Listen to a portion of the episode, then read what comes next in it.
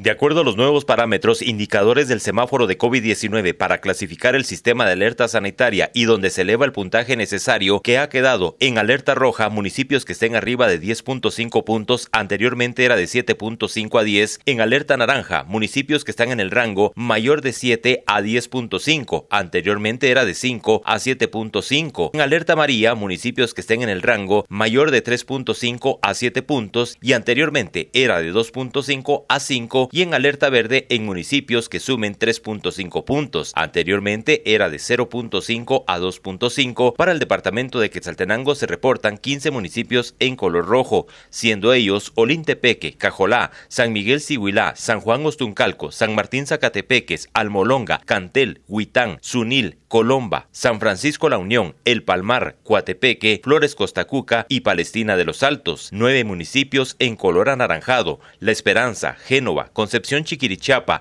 San Mateo, Cabricam, Sibilia, San Carlos Hija, Salcajá y ahora la cabecera departamental de Quetzaltenango cambia a color anaranjado. No se registra ningún municipio en color amarillo. Desde Emisoras Unidas Quetzaltenango informa Wilber Coyoy, primera en noticias, primera en deportes.